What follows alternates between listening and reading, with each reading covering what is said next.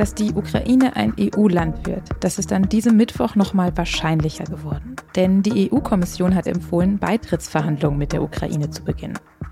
Was das genau bedeutet, darüber habe ich mit Hubert Wetzel gesprochen, dem EU-Korrespondenten der SZ. Er sagt, die Ukraine muss für einen Beitritt noch einiges an Reformen umsetzen. Aber die EU genauso, um so ein riesiges Land überhaupt aufnehmen zu können. Sie hören auf den Punkt, den Nachrichtenpodcast der Süddeutschen Zeitung. Ich bin Nadja Schlüter. Schön, dass Sie zuhören.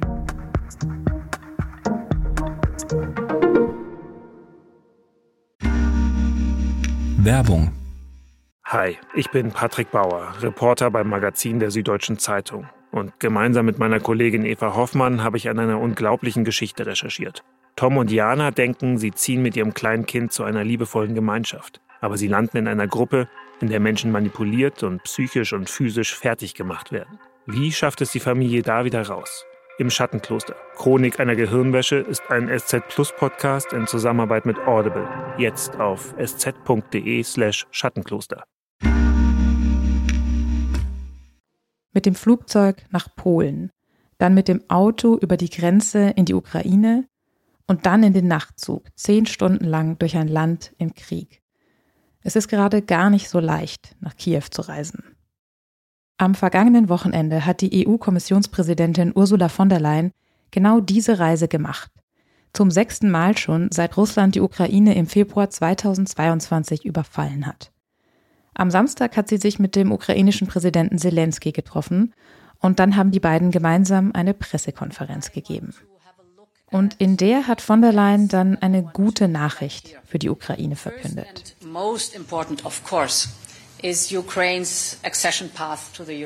Die Ukraine sei auf einem guten Weg in die EU. Sie habe exzellente Fortschritte gemacht, mitten im Krieg. Das sei sehr beeindruckend. Von der Leyen nannte als Beispiele die Reform des Justizsystems und den Kampf gegen Geldwäsche. Und dazu passend hat die EU-Kommission jetzt am Mittwoch einen Bericht vorgestellt. Darin geht es um die Fortschritte der EU-Beitrittskandidaten.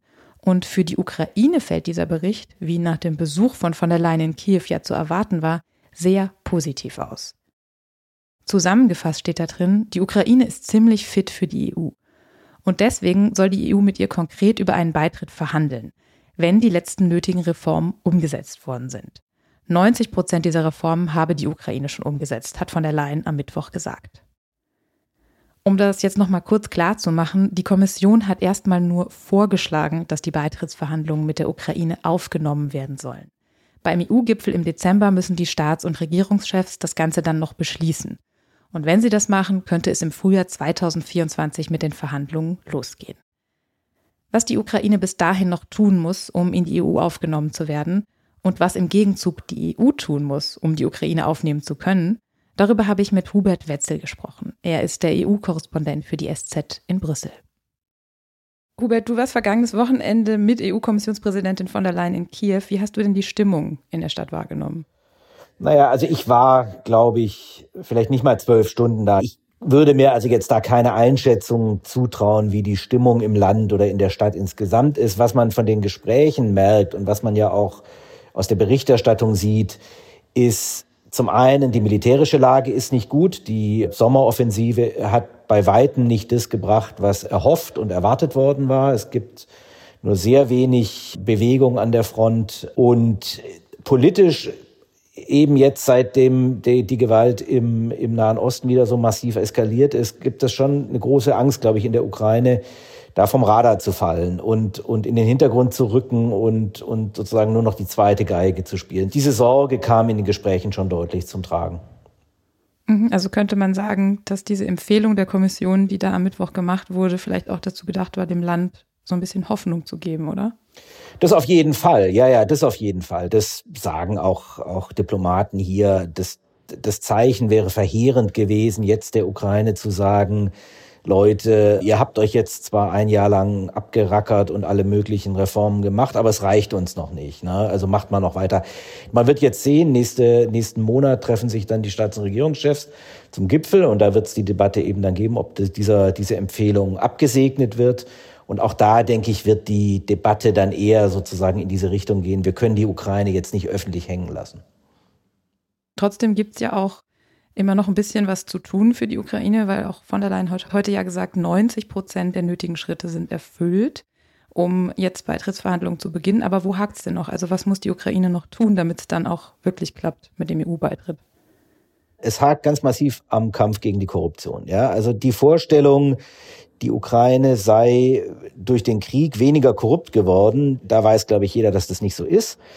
Der Präsident Volodymyr Zelensky weiß das auch. Er hat jetzt einige sehr hochrangige Leute aus dem Verteidigungsministerium, den Verteidigungsminister unter anderem, entlassen, mutmaßlich wegen Korruptionsproblemen. Und da gibt es natürlich auf europäischer Seite und auch auf amerikanischer, wo natürlich auch viel Geld herkommt, ganz klar die Erwartung, dass wenn wir da Milliarden reinbuttern, dass das nicht sein kann, dass das in dunklen Kanälen verschwindet. Jedenfalls nicht in dem Ausmaß, wie das in der Ukraine in der Vergangenheit der Fall war. Also da muss die Ukraine was machen. Das ist der eine Komplex. Und dann gibt es auf ausdrücklichen Wunsch zum Beispiel äh, der Ungarn die Forderung, dass die Ukraine mit nationalen Minderheiten besser umgehen muss. Da ist dann die, die ungarische Minderheit vor allem im Fokus. Die wollen zum Beispiel Unterricht in ihrer eigenen Sprache haben. Die wollen anerkannt werden als nationale Minderheit. Das ist für die Ukraine immer ein bisschen ein Problem, weil sie natürlich viele Russen haben, die dann auch diese, diese ähm, Rechte in Anspruch nehmen können. Also das ist heikel. Das sind die zwei großen Punkte. Antikorruption und nationale Minderheiten. Mhm. Und also es gibt ja eben auch Kritiker, kritische Stimmen, die jetzt sagen, es ist überhaupt und insgesamt zu früh für solche Beitrittsverhandlungen. Die Ukraine ist noch nicht so weit. Wie laut sind denn diese Stimmen auf EU-Ebene jetzt? Sagen wir mal so, die sind schon äh, hörbar. Wenn man so will, die diplomatisch elegante Lösung ist dann zu sagen, wir eröffnen Beitrittsverhandlungen, ohne zu sagen, wie lang die dauern können. Ja, das ist sozusagen der kleinste symbolisch diplomatische Schritt, den man gehen kann, bei dem man weder zu viel verspricht, noch die Ukraine brüskiert oder demütigt oder hängen lässt. Ja, also es gibt natürlich Länder, die sagen, äh, wir wollen überhaupt noch nicht anfangen. Es gibt Länder, die sagen, wir hätten gestern anfangen müssen und wir müssen die so schnell wie möglich aufnehmen. Und es wird sich dann beim Gipfel im Dezember werden sich sozusagen diese Linien sich kreuzen und man wird sehen, was dann am Ende im Gipfelbeschluss steht. Das heißt also, es ist jetzt schon damit zu rechnen, dass dann bei diesem Gipfel auch nochmal Bedingungen gestellt werden für die Aufnahme der Verhandlungen. Wenn man jetzt mal Zelensky zuhört, der will ja immer am liebsten einen EU-Beitritt sofort. Aber ist es denn überhaupt realistisch, dass die Ukraine aufgenommen wird, solange da noch Krieg herrscht? Ich glaube nicht, dass es realistisch ist zu glauben, die Ukraine könne beitreten, wenn der Krieg auf dem Niveau noch stattfindet, wie er jetzt stattfindet. Also sozusagen offener, massiver Landkrieg an einer hunderte Kilometer langen Front.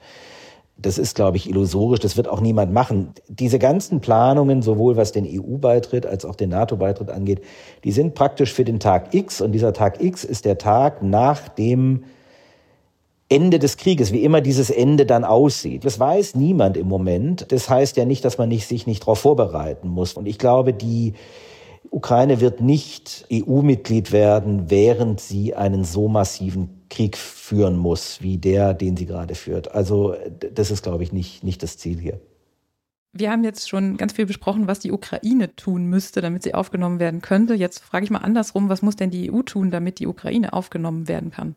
Ja, das ist die zweite Seite der Medaille Erweiterung. Und da gibt's natürlich schon auch in, in der EU viele Länder, die sagen, wir können einen Koloss wie die Ukraine mit der Einwohnerzahl, mit den wirtschaftlichen Problemen, die sie hat und sozusagen den Ansprüchen, die sie hätte, wenn sie EU-Mitglied ist, die können wir nicht einfach so aufnehmen. Da müssen wir erstmal gucken, dass die Mechanismen, nach denen in der EU Geld und politischer Einfluss verteilt werden, die müssen so reformiert werden, dass die nicht zusammenbrechen unter dem Gewicht der Ukraine. Da geht es zum Beispiel um Agrarzahlungen. Ja, das ist ein großer Teil des Haushalts.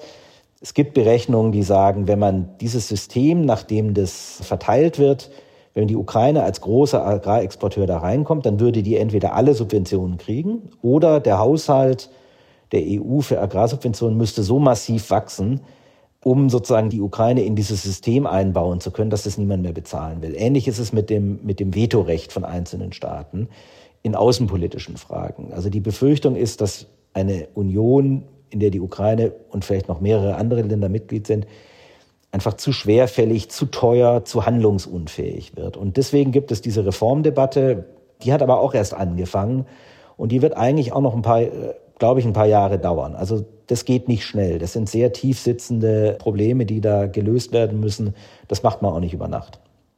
Also viel zu tun für beide Seiten. Vielen Dank für deine Einschätzung, Hubert, und viele Grüße nach Brüssel. Ja, herzlichen Dank.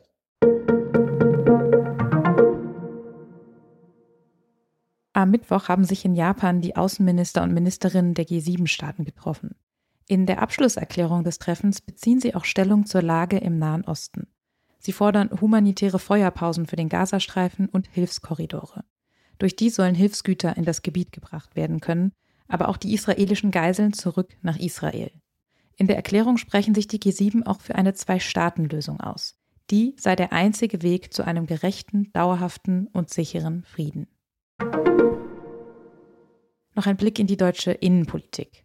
Vor kurzem hat die Innenministerin Nancy Faeser ja einen Gesetzentwurf vorgelegt, in dem es um effektivere Rückführungen von Geflüchteten geht. Jetzt wurde bekannt, dass es darin ein brisantes Detail gibt. Demnach soll es in Zukunft erlaubt sein, Seenotretter in Deutschland vor Gericht zu stellen. Konkret soll ein Paragraph im Aufenthaltsgesetz so geändert werden, dass Seenotretter strafrechtlich wie Schleuser behandelt werden. Humanitäre Organisationen wie Sea-Watch, die im Mittelmeer Geflüchtete retten, könnten also künftig als Kriminelle verfolgt werden. Als Schleuser galt bisher nur, wer Menschen gegen Geld nach Europa bringt. In Griechenland und Italien wird schon länger auf diese Weise gegen Seenotrettungsorganisationen vorgegangen. In Sachen Klimakrise bleibt 2023 ein Jahr der Rekorde. Der Oktober war nicht nur der wärmste seit Beginn der Aufzeichnungen, sondern sogar der wärmste seit 125.000 Jahren. Das hat der EU-Klimawandeldienst Copernicus am Mittwoch mitgeteilt. Er bezieht sich dabei auf Daten des Weltklimarats IPCC. Laut Copernicus wird 2023 sehr wahrscheinlich das wärmste Jahr seit Beginn der Aufzeichnungen sein.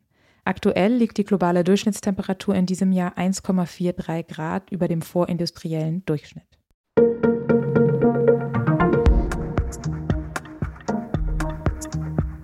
Die spannendsten Gespräche entstehen ja meistens dann, wenn Leute zusammensitzen, die das sonst nicht so oft machen, weil sie sehr unterschiedliche Einstellungen oder Jobs oder einfach Leben haben. Im Berliner SZ-Büro ist vor kurzem genau so ein Gespräch zustande gekommen. Da haben die Grünen-Chefin Ricarda Lang und der Aufsichtsratsvorsitzende von Siemens Energy und frühere Siemens-Chef Joe Käser diskutiert. Unter anderem über das Erreichen oder eben auch Verpassen der Klimaziele. Was bei dieser Debatte rausgekommen ist, das können Sie in der SZ vom Donnerstag nachlesen. Der Redaktionsschluss für Auf den Punkt war um 16 Uhr. Produziert hat diese Sendung Jakob Anu. Vielen Dank dafür. Ihnen vielen Dank fürs Zuhören und bis morgen.